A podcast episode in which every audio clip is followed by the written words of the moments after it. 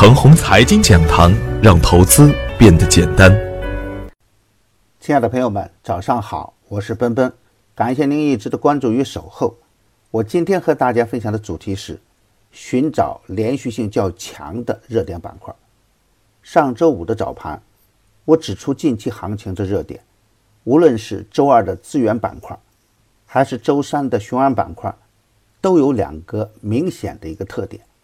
一是关联度强，一两只个股的强势启动呢，会带动整个板块瞬间飞天；二是龙头呢，通常很难买到，买得到时呢，不小心就会被套。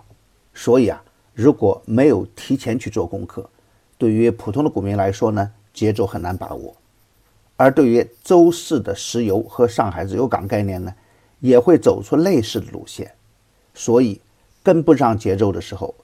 可以先积极的关注，确认是连续性的强势板块的时候呢，我们可以在强势回调的时候大胆接盘。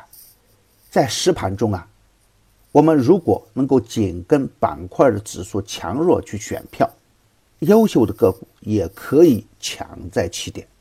行情向好的时候呢，可以把仓位稍微加重一点。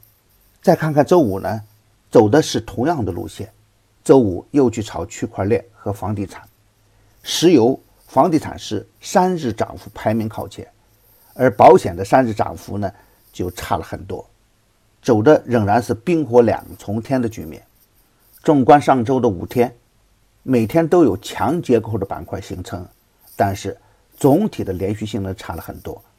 通常状态下，下午去追当天的热点呢，第二天大概率是吃面，而强结构的板块呢。休息一下，又会接着来干。当前市场轮动很快，体现的仍然是行情初期的震荡局面。盘面上还没有形成连续性更强的板块热点。如果是看到上涨就乱追，大概率还是亏钱。但是如果能够把握好强势回调的节奏，如果能够找到强势板块中间的龙头个股，连续性就会强了很多。比如房地产板块中间的泰和科技、绿地控股等个股，雄安板块中间的中设股份、建科院、水泥板块的上峰水泥等等，周期类品种上涨的逻辑是供给侧改革带来的福利。作为国家的重要经济改革措施，不会一阵风就吹过去。从控制供给侧控制落后产能，其结果就是产品的产能更加优化。供给的收缩是产品价格上涨的基础，业绩大增就是大势所趋。有了业绩，就有了可靠的投资逻辑。